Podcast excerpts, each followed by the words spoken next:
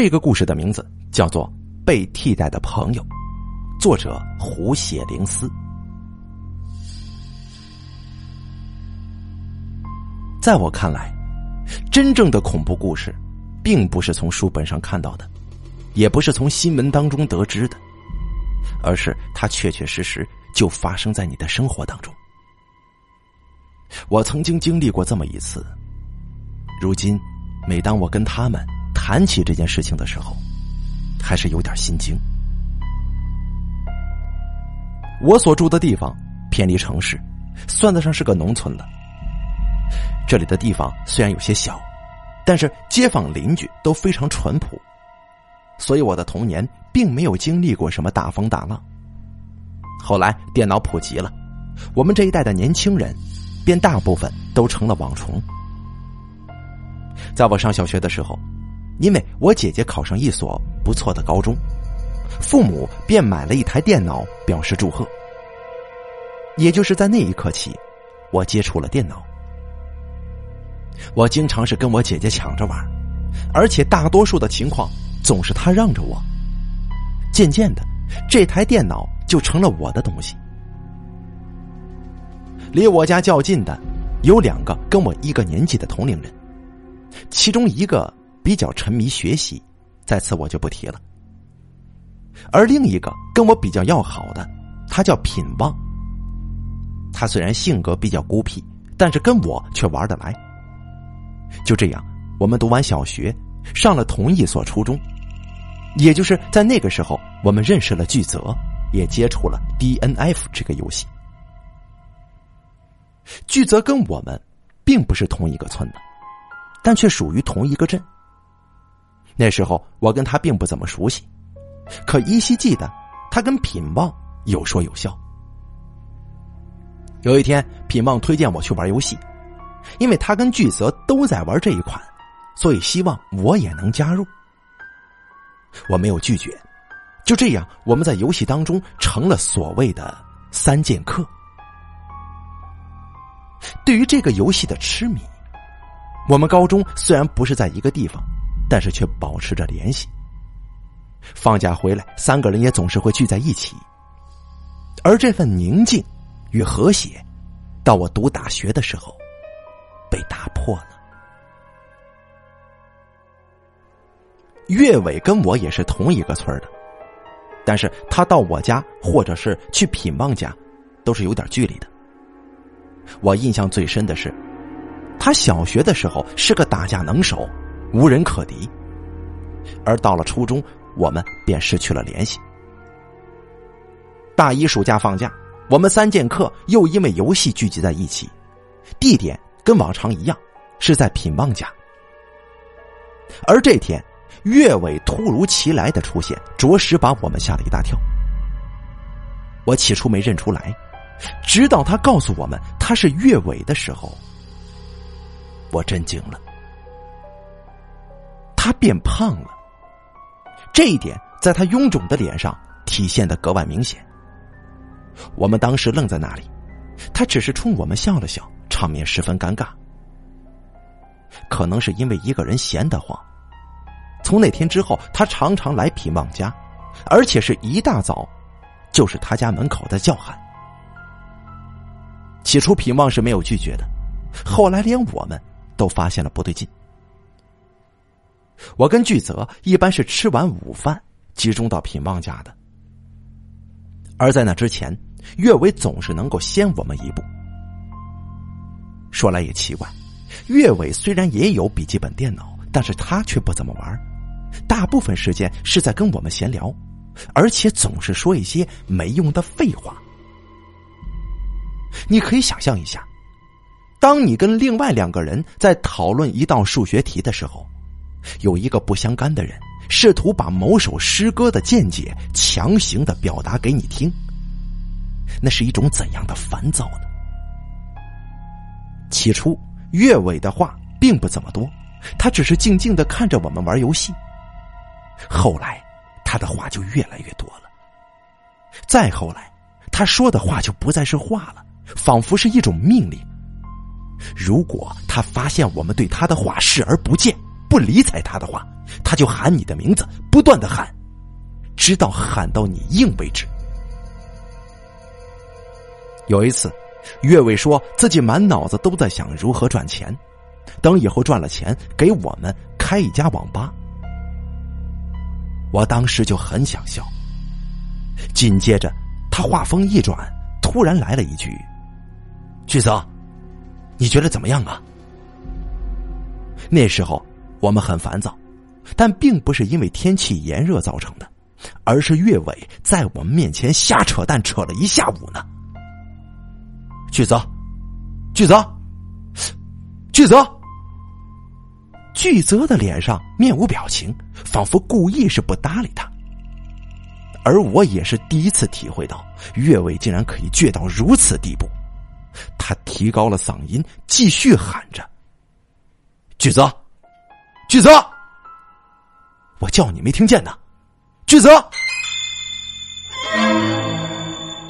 终于，我观察到巨泽皱了一下眉头，强笑着说：“啊，好的，谢谢。”哦，岳伟的回复很大声，仿佛是对巨泽简短的回复表达不满，又像是在责骂他的迟迟不回答。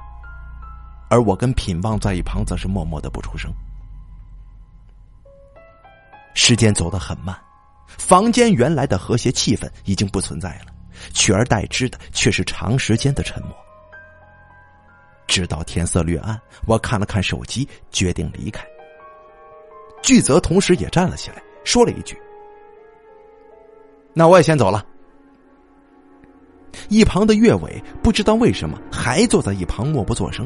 好像是在发呆，又好像是在想事情，眼神很空洞。正当巨泽走出房间的时候，岳伟突然叫道：“巨泽，你等等！”我转过身，看到身后的巨泽愣了一下，然后岳伟疯狂的跑出来：“巨泽，咱们抱一个吧！”什么？抱一个，我的震惊不亚于双瞳孔放大的巨泽。我实在想不出他们为什么要抱一个，什么理由？为为什么？巨泽问道。毕竟我们是同学，这么久没见了吗？后来我才知道，岳伟跟巨泽是同读一所高中的。不用了，我先走了。当巨泽回过头，正要下楼梯的时候，我看见岳伟的脸拉的老长，突然像箭一样跑过去，狠狠的抱住了巨泽，嘴里还念叨着：“抱一抱，抱一抱。”这场面很尴尬呀。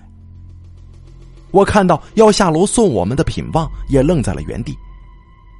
大概过了两秒钟，岳伟松了手。朝巨泽笑了笑，那傻瓜般的笑容，连我们看着都有点反胃。随后，他朝着楼下就奔走了。巨泽愣在了原地，我跟品旺不知道该说些什么。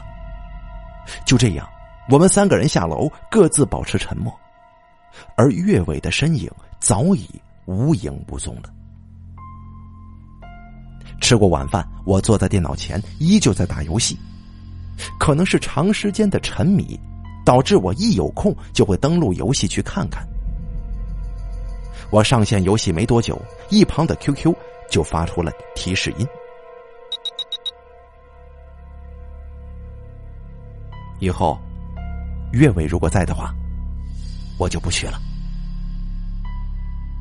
他的意思是，以后岳伟如果在品旺家玩的话，他就不会再来品旺家了。我也说道：“哎呀，我感觉他就像是变了个人似的，他以前不是这个样子的呀。”我不知道他以前是什么样子，在高中的时候，听他班上同学说，他这个人呢，十分的残忍。当巨泽的这条消息刚刚发完，我的 QQ 又响了。居然是岳伟发来的，明明，你知道我们是兄弟吗？兄弟，我从来不知道有这么一回事难道他想说我跟他的关系很好吗？我没怎么说话，就回复了一个问号。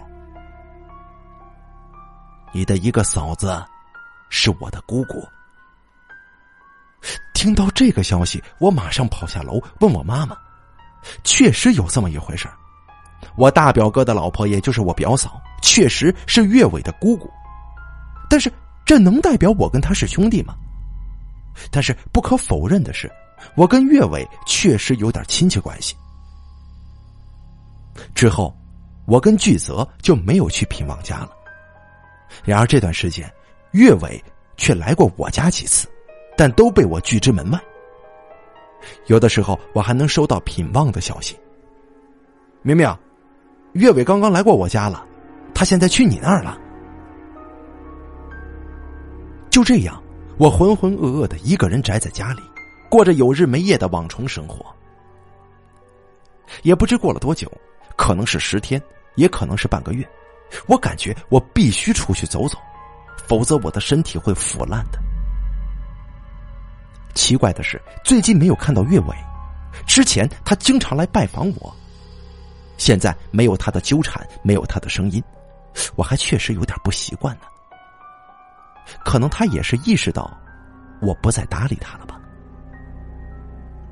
这天吃过午饭，到了一点钟左右，我收到了巨泽的一条短信。喂平望，岳伟今天在你家吗？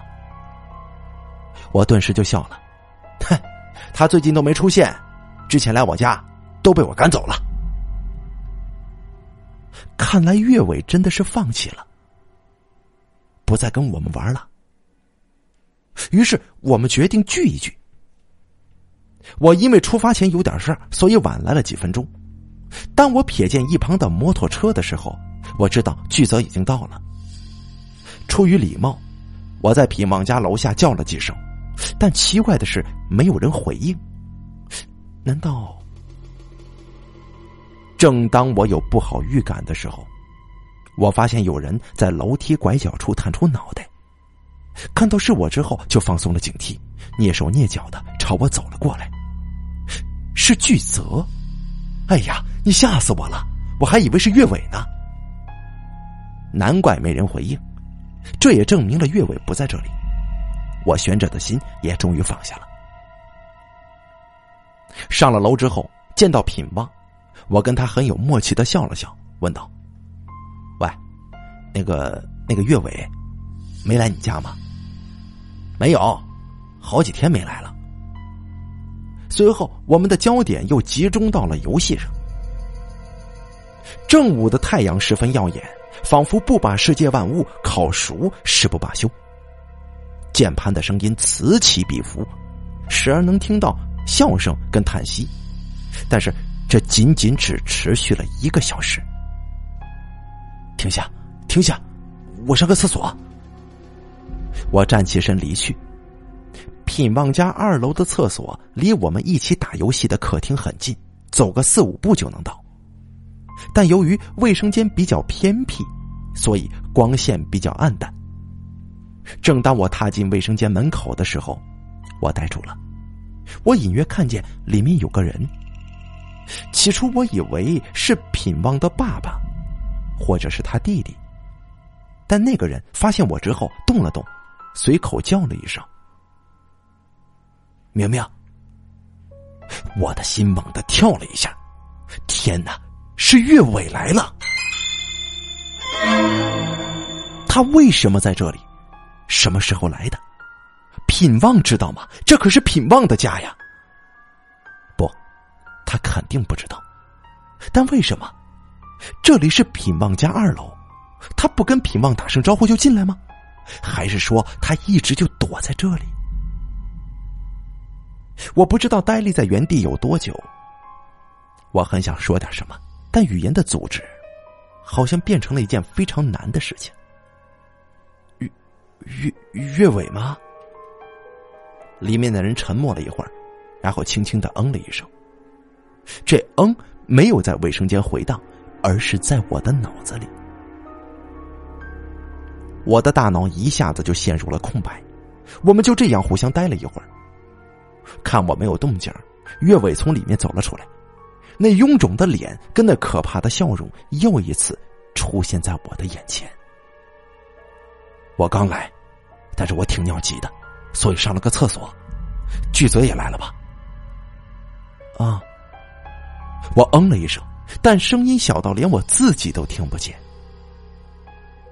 他看我一动不动，说道：“你不是要上厕所吗？”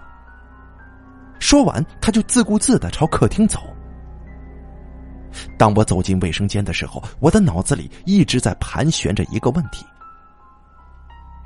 真的是刚来的吗？他躲在那里多久了？我们的对话他都有听到吗？想着想着，我的身子有点发冷了。我不是跟你说过不要随便上我的楼吗？品旺在咆哮。不好意思，我我又忘了。我回来的时候看到岳伟尴尬的站在原地，嘴角挂着丝毫不带歉意的笑容，跟之前一样。他只是坐在一旁静静的看我们玩，但是却一句话不说。而我们也都沉默着，仿佛时间在这一刻都凝固了，气氛变得非常的沉重。我时不时的得瞥一下岳伟，他就这样盯着我们的电脑，也可能是盯着我们，就好像监考员在监视考生一样。只是我不知道他这么做是为了什么。大概是过了十来分钟，岳伟突然朝房间外面跑。楼梯上传来他跑下楼的声音，我们三只眼睛互相张望，随后品棒站起来，把房间的门关上了。哎呀，他终于走了！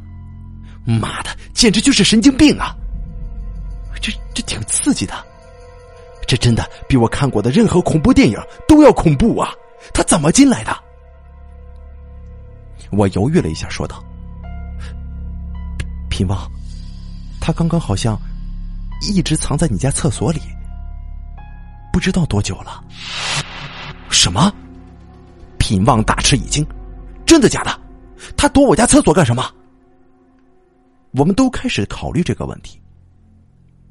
巨泽说：“他不会就是等有人来，然后来个出其不意吧？”我们都陷入了沉默，好像找不出比这个更有说服力的答案了。突然，警官的房门动了一下，我们三个人同时朝房门望去，我们以为是品旺家的人。紧接着，楼梯上又是“他他他”的声音。我们一愣，突然品旺站起身朝阳台跑，我们跟了上去，看见岳伟正以百米冲刺。跑出了品旺家的院子。我的天哪，他他不会是一开始让我们以为他走了，然后又偷偷跑回来，躲在房间门外偷听吧？这种人是不是变态呀？我不记得这是谁说的了，只是我们都站在原地好久。阳光依旧刺眼，远处传来知了歇斯底里的鸣叫。非常的刺耳，可惜我听不到。品旺，品旺，是声音。我回过了神，我发现自己已经坐在客厅的沙发上，而品旺的爸爸何时出现在房间门口的，我浑然不知。品旺啊，刚才是谁走了？怎么下楼的声音这么吵啊？怎么还用跑的呢？这位年过五十的中年人揉着眼睛问道。当品旺说是岳伟的时候，他打了个哈欠就离开了。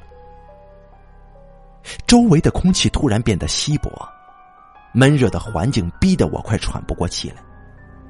我敲起了键盘，试图让岳伟从我的脑海当中离去。阳光没有停歇的意思。而知了的声音已经渐行渐远。我以为今天月尾不会再出现了。我这么想的时候，突然一个熟悉的声音毫无预兆的传进了我们的耳朵：“你们还在呀？”我们一惊，他又出现了。我回到家的时候已经是傍晚了，可天依旧光亮。我走进厨房，发现母亲并没有像往常一样做好了饭菜，而是在煮面，嘴里还在嘀咕着什么。看见我回来之后，他放下了手中的东西，招呼我过来。我被他拉到墙角，他小声的问我：“你觉得岳伟这个人怎么样？”这让我不由回想起今天在品望家后来发生的事儿。岳伟再次出现之后，脸上依旧挂着不知名的微笑。他搬来一旁的椅子，坐在我的旁边，自顾自的玩起了手机。也不知过了多久，我总感觉有双眼睛在盯着我。当我停下敲击键盘，环顾四周的时候，我发现岳伟正定定的盯着我。目光如同刀子一般，像是要挖去我的一块肉。他的脸上没有任何表情，与其说那是没有表情，还不如说是毫无血色，仿佛是猎人注视猎物一般。我算是怕了，我真的怕了。你到底想怎么样？我赶紧把头转过去，不再跟他对视。而一旁的岳伟突然说话了：“明明啊，咱们是兄弟，对吧？”我没搭理他，或者说是我根本就不敢搭理他。明明啊，咱们是兄弟，对吧？我听出了他声音当中的急切，可以想象，此时岳伟的脸上肯定充满了期待，而我还是没有理他。突然，我听见了他椅子移动的声音，眼睛的余光告诉我，他站起来了。明明，我们是一辈子的好兄弟。说完，他猛地向我扑了过来，一把抱住了我。我感觉自身像是被粗重的绳子捆住了一般，动弹不得。这一切发生的太过突然，紧接着，更突然的事情发生了。当我想转过头的时候，他居然朝着我的脸上就亲了过去。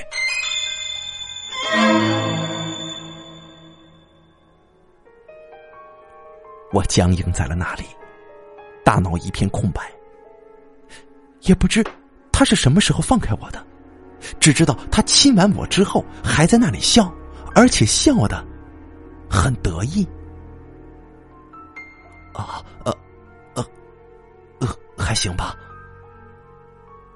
我口是心非，仅仅是因为我不想贬低一个人，尤其是当着他的面。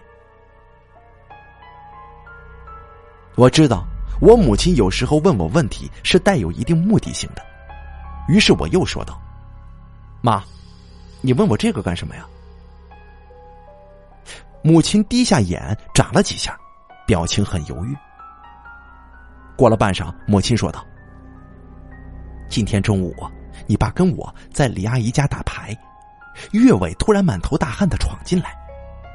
这里都是成年人，我们不知道他到这种地方要干什么，于是我就过去问他，他却说随便过来看看。你说这样一个比我们小二十几岁的人站在一旁看着我们，这这让我们呢着实有些不自在。”于是我就跟他讲：“明明啊，就在品望家，你不去找他们玩吗？”没想到啊，我这么一句话，把他的脸给弄黑了，他还白了我一下呢。这就算了，之后他就静静的站在一旁，什么也不说，甚至是一动不动。我们呢，也就没当一回事儿。过了一会儿，一把站起身想去上个厕所，岳伟突然跑过来，一把把你爸爸抱住了。我当时惊呆了，而且更让我吃惊的是，他还朝着你爸爸的脸上亲了一口呢。什么？我不知道岳伟这家伙受了什么刺激，也不知道他为什么变得这么不正常。哼，或许这世间呢，本来就是世事难料吧。吃完晚饭，我躺在床上玩着手机，迷迷糊糊的就睡着了。夜很静，我可以感受到床边的风在浮动。没过多久，我就醒了。正当我准备起身去上个厕所，突然我的心猛地一跳，被眼前所看到的场景给震惊了。岳伟坐在我床边的椅子上，正面无表情的看着我呢。只是他的眼神当中没有以往那种盯着猎物的感觉，而是充满了平静。我吃惊的说不出话来。恐惧早已把我包围。明明，岳伟叫了我一声，我看见他上牙齿，咬着下嘴唇。明明，你你要相信我，你你要相信我。不知道为什么，我感觉眼前的这个人不是岳伟，起码感觉上不是。岳伟啊，你。你要让我相信什么？他没有回话，站起身朝我房间门外走。喂，你要去哪儿？我急忙就跑了出去。我睁开了眼，从床上坐起。我的天哪！刚才那一切只是个梦，但是这个梦怎么是那么的真实呢？第二天，母亲早起去买菜。今天却比往常晚回来两个小时。当听到他钥匙转动锁孔声音的时候，我飞快的跑下了楼。母亲刚进门，他手中的油条就被我夺了过来。我已经饿得不行了。阿明啊，品旺家着火了！什么？我差点被噎住，赶紧冲进厨房倒了杯水。当我再看到品旺的时候，他的状况并没有我想象中的那么严重，仅仅只是轻微的烫伤，只是烫伤的面积却覆盖了整条左臂。你你没事吧？品旺摇了摇头，哼，家都被烧了，怎么会没事呢？我叹了口气说：“哎，行了，你得往好处想嘛，起码你没被烧死啊。”我们都沉默了一会儿，随后我问道：“哎，你父母呢？他们都还好吧？”“啊，他们昨天上夜班，都没事。”我想了解的更清楚，这火来的有些莫名其妙。于是我又问道：“着火的时候，你在干什么？”“我那个时候睡着了，可能啊，是被烟给呛晕的吧。”“那后来呢？”你怎么得救的？我爸回来之后冲进来，把我跟弟弟带走了。原来如此，但还有一个问题，我本不想问的，但是我问出了口。平旺，你知道你家为什么会着火吗？品旺盯着墙，摇了好一会儿头，紧接着他补了一句。我不知道，但是我怀疑是岳伟。品望这么一句突如其来的话，让我不知所措。你，你为什么怀疑他呢？我觉得岳伟就算再怎么不正常，也不会夜里跑到品王家去点火吧？他点火，我想他是想看看我们平时对他是什么态度的。哼。我回忆了一下，就是因为咱们不理他，嫌他烦，他很有可能是在报复我们。不过这个理由太牵强了吧？但是我不禁心头一紧，如果真的是岳伟，那下一个倒霉的人会不会是我呢？毕竟是我们三个人孤立他呀。当品望出院的时候，我提议让他住进我家。起先的时候，他拒绝了，觉得太麻烦我了。但是在我的坚持之下，他还是同意了。晚上我们洗过澡之后，各自上了床。我问品旺：“品旺，你说，岳伟他会不会来报复我呀？”品旺正在看手机，在微弱的手机光下，我看到他的手指一直在动，好像是在发信息。品旺，岳伟发信息给我了。啊，岳伟给你发信息了？他他说什么了？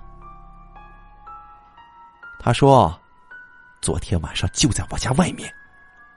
什么？你说昨天你家着火，岳伟就在你家外面？对。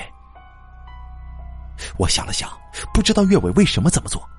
他不说还好，这短信息一发出去，明显就把自己变成嫌疑人了嘛。岳伟还说什么了？他说，他是因为闲着无聊才逛到我家的，但突然看到我房间亮出了刺眼的红灯，就一直站在外面看。我想，那应该就是火了。那你是怎么回复他的？我说，那个时候我家着火了，问他为什么就一直站在外面呢？我顿时笑了，但是又觉得有点不可思议。品旺家着火。岳伟当时正好在他家外面，这会是巧合吗？那他回复你了吗？品旺看着我说：“，你猜岳伟对我说什么？他以为是我半夜在房间里放爆仗呢。”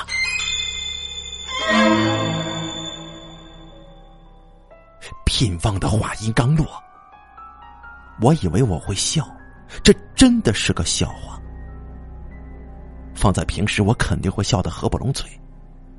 但是我转念一想，发现奇怪的事情实在是太多了。首先是岳伟为什么半夜来到品旺家的外面？第二，岳伟为什么以为品旺在深更半夜在自己的房间里放爆仗？当然，这有可能是他在胡扯。第三，品旺家着火，他貌似是无动于衷的。我想，他就算恨品旺，也不会想品旺被烧死吧。当然，这火有可能是他放的。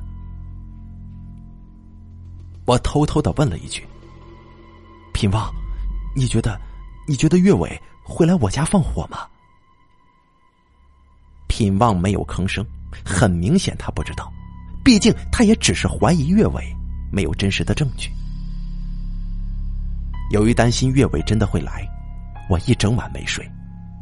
当天微亮的时候，我就起床买了一个烟火报警器。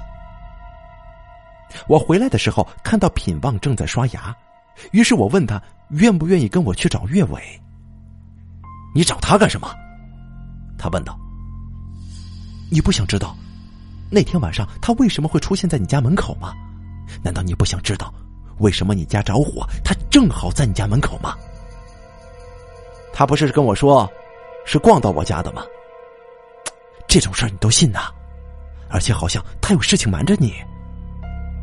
你是想说，我家着火跟他有关吗？我我不知道，但你不想问个清楚吗？我知道品旺一定害怕看到岳伟的那张脸。岳伟家离我跟品旺的家都有点远，我们很久没去过了。只记得他家的门前有一条河。经过大厅之后，我们来到他家，可结果让我们大失所望。他家的房子很旧，那样子就好像是很久都没有人住过了。我们在门口喊了几声之后，又进去，发现这里确实是没有人的，于是我们就回去了。品旺，你说，岳伟搬家了吗？不可能的，他家虽然旧，但是里面没有一点灰尘，一看就是经常打扫的。可是，可是我记得岳伟以前是跟他奶奶一起住的呀。是啊，以前很少见到他父母的。正当我还想再聊点什么的时候，有个人从我旁边经过，我顿时汗毛都竖起来了。我赶紧转身一看，只看到一个瘦弱的背影。怎么了？品旺问我：“哦，我还以为那个人是岳伟呢。我的确是这么认为的，因为他的样子跟岳伟简直一模一样。要不是岳伟跟这个人在身材上有些许的出入，我一定会认为他就是岳伟。你看清楚了？品王问我，我摇了摇头。可能我真的是太累了，一整晚都没睡觉，导致我现在出现了岳伟的幻影。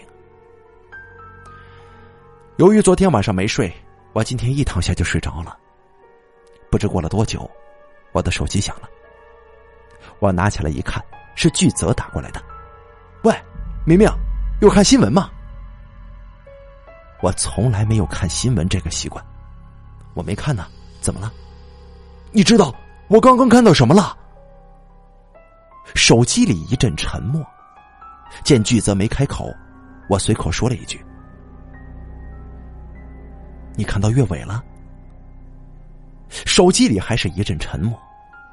紧接着，巨泽突然莫名其妙的来了一句：“我，我，我怀疑。”呃，巨泽的声音断断续续的，仿佛是受到了惊吓。我，我，我怀疑岳伟已经死了。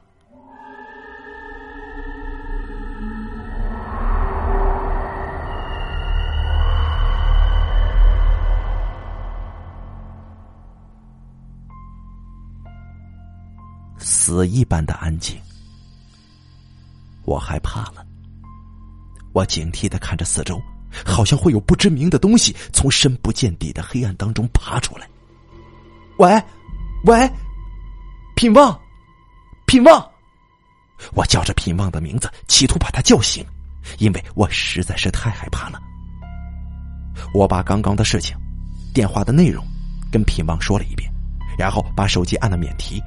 我想跟品旺听一听巨泽为什么会这么说。我刚刚啊，在手机上看到一条新闻，说是半个月前离我们这儿很近的某某镇，在河里呀打捞出一具尸体来，那尸体臃肿的样子很像是岳伟啊！啊，当然了，我不是仅凭这一点判断的。你们有没有仔细观察过岳伟啊？我想了想，没吭声。你们应该注意到，月尾的太阳穴有两颗痣，对吧？不是只有一颗的吗？你是指左脸的太阳穴吗？平王问道。是左脸的太阳穴，但不是一颗，有两颗。你们应该没有仔细看。我上次被他抱住的时候，我清楚的看见那颗痣下面还有一颗呢。不仔细看是看不出来的。你的意思是？那具尸体的左脸的太阳穴上也有两颗吗？对呀，我起初也觉得那尸体只是跟岳伟长得像而已。但是这这痣……我们都沉默了，谁都没说话。我们几个仿佛被夜晚给吞没了一般。然而，突如其来的门铃声把我跟品旺都吓了一跳。这么晚了，会是谁呢？明明，岳伟不会找你索命了吧？我知道巨泽一定是听到铃声才这么说的，很显然他在故意吓唬我。我挂断手机，叫品旺陪我下去看看。说实在的，我真的被吓到了。当我们来到楼下的时候，我们都愣住了。这深夜虽然隔着玻璃门，但我还是能够看到岳伟的身影在门外一动不动的站着。品旺，怎么办呢？要开门吗？我问品旺。行，开吧，咱们两个还怕对付不了他呀。于是，我把门就打开了。可是看到岳伟脸的时候，我跟品旺都一颤。可能是那脸早已给我们留下了深深的恐惧。啊，品旺，你也在啊。最先开口的是岳伟，岳岳伟，你你这么晚了，找我干什么？我问道。岳伟没说话，只是静静的看着我，那样子就好像，哎呀，怎么说呢？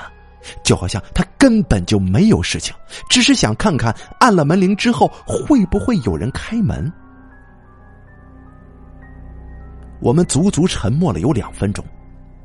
就在这个时候，品旺开口问了：“岳伟，你真的跟我家着火一点关系都没有吗？”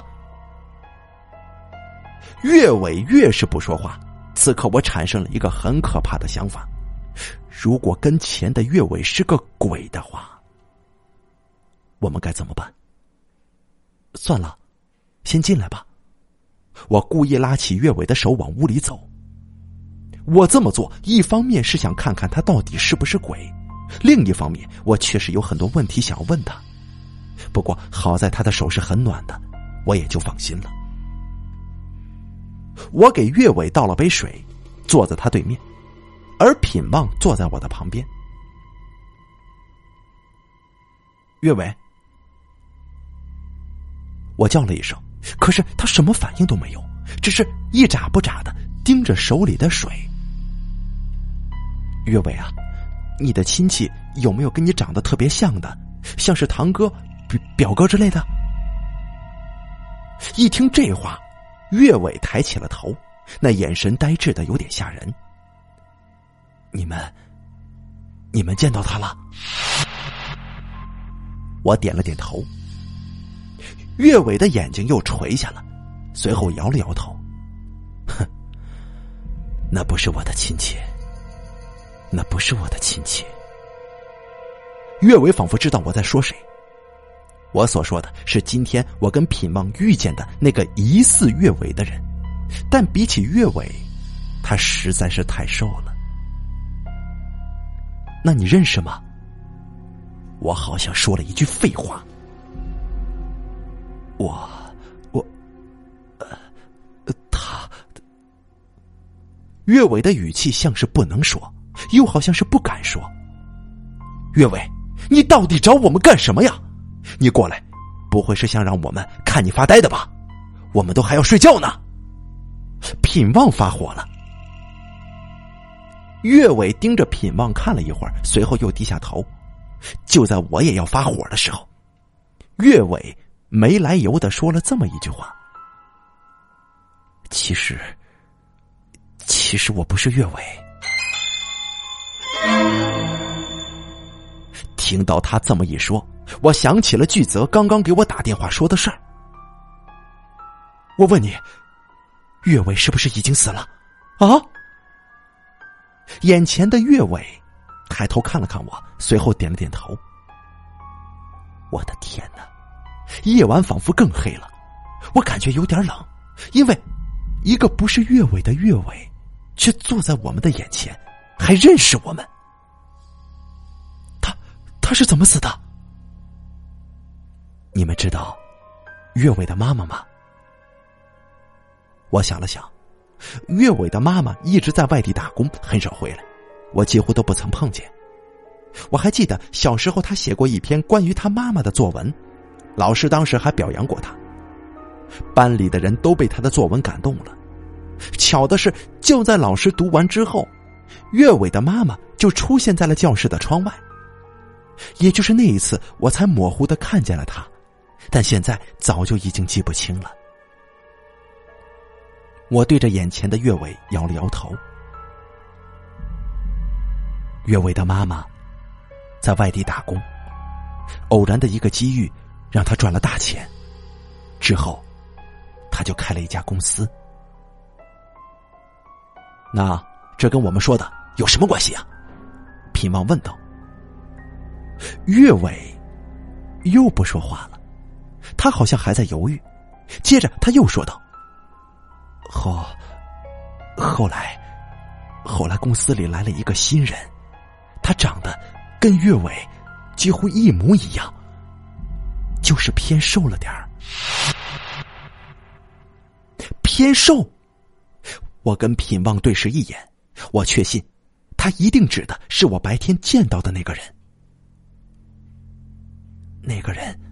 想替代岳伟，于于是，于是岳伟就被他杀了。什么？我大吃一惊，却皱了皱眉头。不对吧？照你这么说，现在岳伟应该是公司来的新人，而你又是……你听我说完。这个岳伟把我打断了。那个新人虽然长得像岳伟，可是他跟岳伟的体型有很大出入，所以他在干掉岳伟之前找了个替身。好了，这下子我终于明白眼前的这个人是谁了。没错，那个替身就是我。我只是一个孤儿，无父无母。两年前我被那个人收养之后，他就把我整容成岳伟的样子。他每天告诉我岳伟的习惯、言语、作风。就在几个月前，时机成熟之后，他把岳伟杀死，让我取代了他。